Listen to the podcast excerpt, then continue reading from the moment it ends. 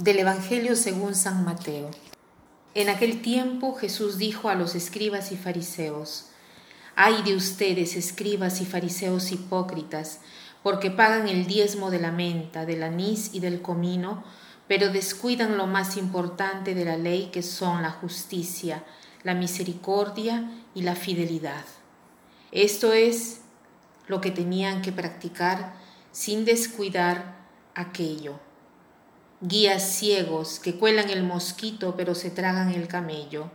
Ay de ustedes, escribas y fariseos hipócritas, que limpian por fuera los vasos y los platos, mientras que por dentro siguen sucios con su rapacidad y codicia. Fariseo ciego, limpia primero por dentro el vaso y así quedará también limpio por fuera. Nos presenta aquí el Evangelio diversas expresiones de Jesús contra los jefes religiosos de aquel tiempo, estos famosos ay de vosotros, que no es una expresión de maldición, sino más bien una expresión de pena.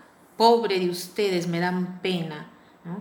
Jesús se está dirigiendo a ellos de este modo para hacerles entender que se están equivocando, que están sotolineando tantas cosas que son marginales y que están dejando de lado las que son verdaderamente esenciales. ¿Y cuáles son estas tres, cosas esenciales? Dice la justicia, la misericordia y la fidelidad. Justicia, dice, dar a cada uno lo suyo, ¿no? O sea, dar a Dios lo que le pertenece, a los hombres lo que le pertenece a los hombres y a ti mismo, lo que te pertenece a ti mismo. O sea, hacer justicia es vivir según la verdad. La misericordia, ¿qué quiere decir? Quiere decir tomar de corazón la miseria de los demás. Eso es misericordia. Quiere decir ser incisivo y pasar a la acción, porque no basta tener el deseo solamente de ayudar eh, a las necesidades de los demás. ¿no? Sino que se necesita ser prácticos, pasar a la acción. Y la fidelidad, ¿no? ¿Qué es la fidelidad? Es la perseverancia en el tiempo, la perseverancia a los valores que hemos profesado y que sabemos que es aquello que constituye la felicidad en nuestra vida. La fidelidad es constancia, perseverancia en hacer el bien. Entonces Jesús quiere decir estas tres cosas, justicia, misericordia y fidelidad. Pero también las otras, las que los fariseos subrayaban muy bien, también estas tienen su debida importancia. Entonces, ¿qué cosa nos quiere decir hoy la palabra? ¿Cómo nos podemos orientar? ¿Qué propósito podemos eh, hacernos? ¿Qué cosa nos, nos sugiere hoy la palabra?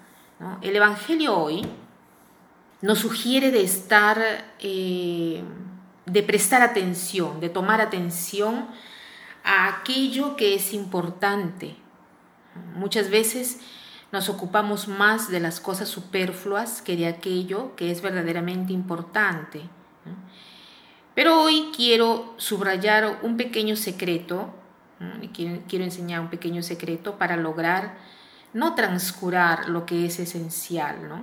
partiendo de lo que podría ser para nosotros lo más pequeño. Por ejemplo, sabemos todos que debemos dar a Dios lo que es de Dios. ¿Y qué cosa es lo que debemos dar a Dios? Un tiempo adecuado para la, oración. Cada día es necesario reservarle poco de tiempo a Dios, para estar solo con Él, para pensar qué cosa estamos haciendo de nuestra vida, para saber qué cosa eh, estamos haciendo y a dónde vamos, hacia dónde estamos andando, ser conscientes de todo lo que nos sucede. Pero tantas veces orar se convierte en un récord, porque tantas veces es tan difícil y he aquí el secreto. Si no logras orar, si no logras concentrarte, si no logras decir ninguna oración, no te preocupes. Inicia así. Inicia a orar con el cuerpo. Pon tu cuerpo en una posición de oración. Si quieres, arrodíllate. Pon tus manos juntas. Ponlas en cruz. Ponlas hacia abajo. La posición de oración, el estar atento al modo externo, te va a llevar a orar mejor, a lograr concentrarte, a un mejoramiento incluso de la oración, ¿no? entendida como una relación íntima con Dios. Entonces, el propósito de hoy podría ser este, el estar atentos a observar el exterior, nuestros movimientos externos para cambiar nuestros movimientos internos. Hay una relación recíproca entre lo externo y el interno. Hagamos que nuestro cuerpo nos ayude a encontrar nuestra dimensión espiritual. Por lo tanto, recemos en primer eh, lugar con nuestro cuerpo.